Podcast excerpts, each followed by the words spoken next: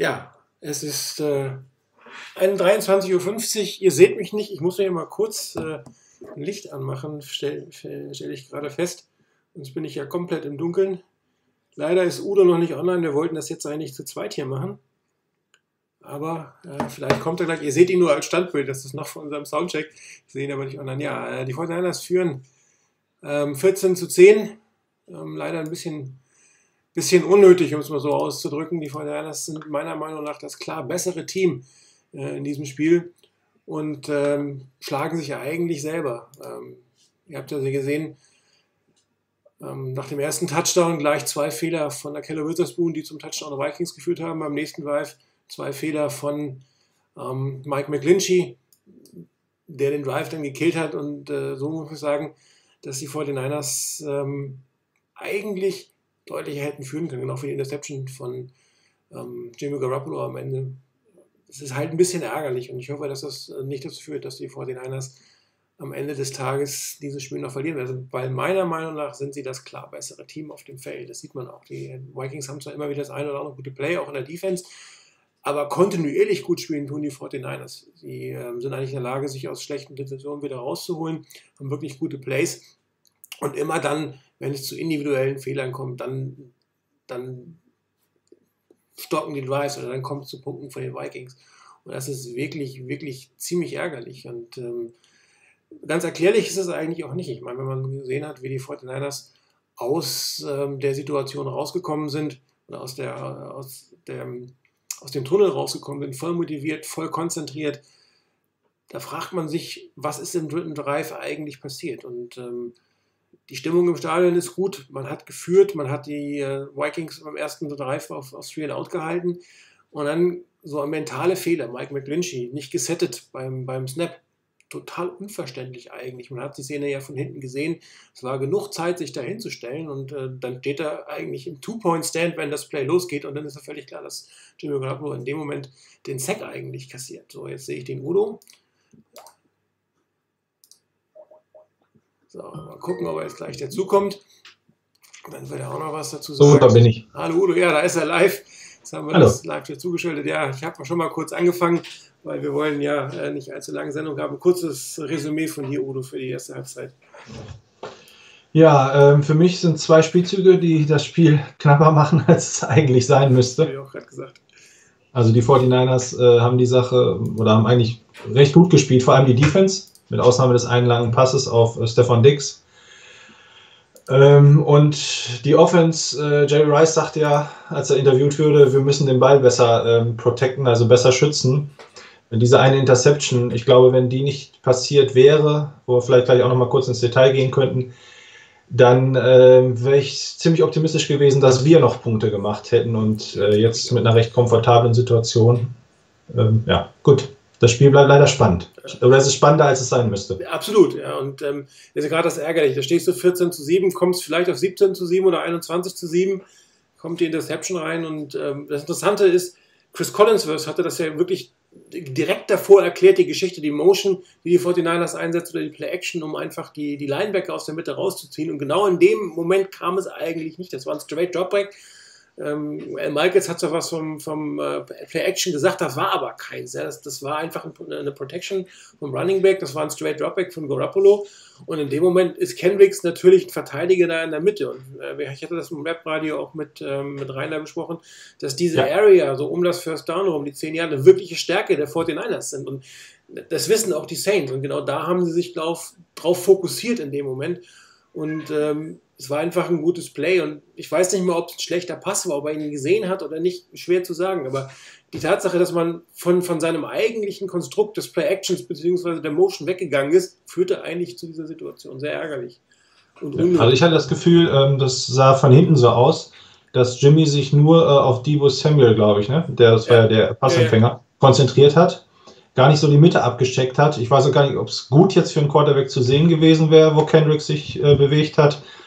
Ähm, was mir auch ein bisschen aufgefallen war, also es hat sich auch jetzt, wenn man stärker darauf achtet, scheinbar etwas bewahrheitet, dass er tatsächlich wirklich diese etwas kürzeren Pässe nach rechts raus äh, dass die beim auch die etwas schwächeren Pässe sind. War ja mit seiner Passing-Chart tiefrot. genau, genau. Also da waren zum Beispiel äh, einer auf Samuel, äh, den Samuel dann glaube ich auch nicht fangen konnte. Der erste war ja auch schon ähm, in den Rücken geworfen, der zweite auch, da passte das Timing noch nicht. Dann dieser Pass eben, äh, gut, aber ähm, auch vom Linebacker natürlich super gemacht. Wenn man mal auf die andere Seite guckt, äh, Delvin Cook 6 Yards, 11, äh, 6 Carries, 11 Yards, 1,8 im, im Camp, natürlich wahnsinnig gut für die Fortinanders den Lauf verteidigen, hatten wir auch gesagt, damit müssten sie anfangen, um das Play-Action-Spiel rauszunehmen. Und äh, Kurt Cousins hat zwar ein unglaublich gutes Rating und 10 von 12 klingt auch nicht schlecht, aber das sind 81 Yard, weil das alles sehr, sehr viel klein-klein ist. So äh, Hinterline aus Scrimmage 5 Yard, 7 Yard, 8 Yard und die Fortinanders stehen dann da gut.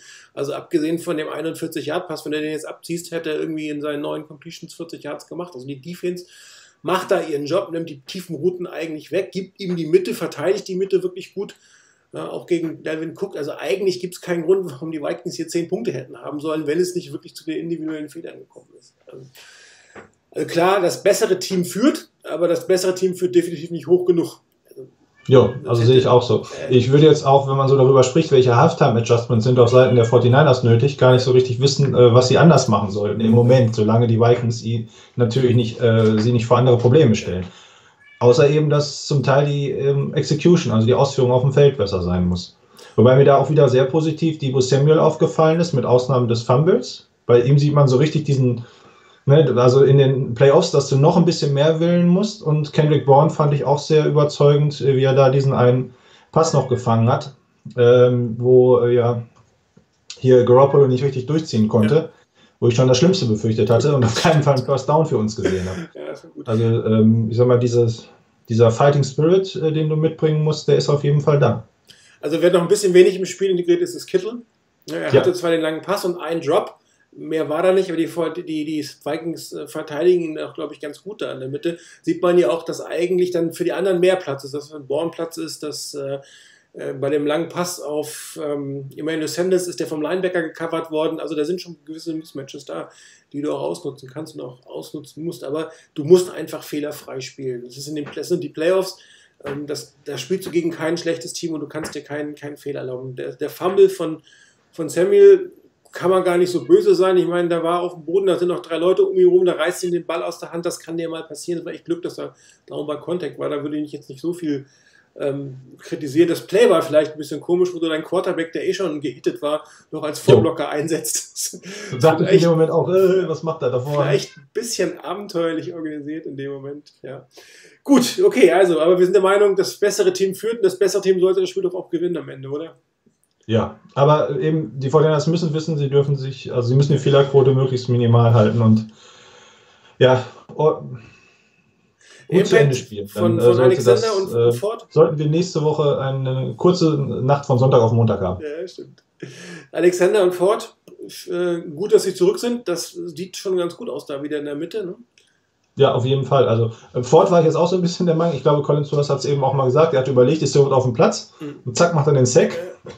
Ja, der, der spielt Situation, ist ja auch total richtig. Zumal ja wirklich auch die Vikings ja meistens drei, vier Spielzüge hatten, die absolut nichts eingebracht haben und dann wieder raus waren. Aber das äh, scheint sich schon sehr, sehr positiv ähm, auszuwirken. Ja. Absolut. Und ähm, auch Jack Hart hinten, ähm, man hat nicht mehr so das Gefühl, dass die großen Lücken im Backfield sind. Es kommen eigentlich keine langen Pässe in die Mitte. Das wird nicht mal versucht. Beziehungsweise es kommt zu einem Sack, weil das auch äh, durchaus die Coverage da hinten steht. Also die Rückkehrer der Defense tun der Defense sehr gut. Sie sieht wirklich gut aus. Also abgesehen von den beiden individuellen Fehlern von Witherspoon hat die Defense eigentlich ihren Job sehr gut gemacht. Return-Team, ähm, blödes Thema. Ich meine, hast den langen Return kassiert, machst dann zwar, oder die Defense hält, aber du kriegst deinen Ball halt an der eigenen Elf. Ne? Und wenn du dann ja. die Pick 6 oder den, kein Pick 6, aber den Pick hast, den kriegst du an der 30, das ist ja schon in der Punkteregel. Und das sind halt so, so die Kleinigkeiten, die wir auch besprochen haben. Es, es gibt eigentlich keinen, der wirklich abfallen darf. Ne? Du musst weiterhin konzentriert spielen. Es ist nicht immer alles sehr gut, aber keiner darf wirklich schlecht sein. Ne? Ja. Sehe ich auch so. Also ich bin äh, weiterhin feuchtig optimistisch. Genau. Aber ich sehe auch die Vikings wirklich, dass sie zu Recht in dem Spiel stehen. Absolut, aber sie sind momentan jedenfalls das schlechtere Team und ich hoffe, das bleibt auch so und ich hoffe, dass äh, die Antworten von Simmer nicht so gut sind, äh, dass wir nicht mehr darauf reagieren können. Ja.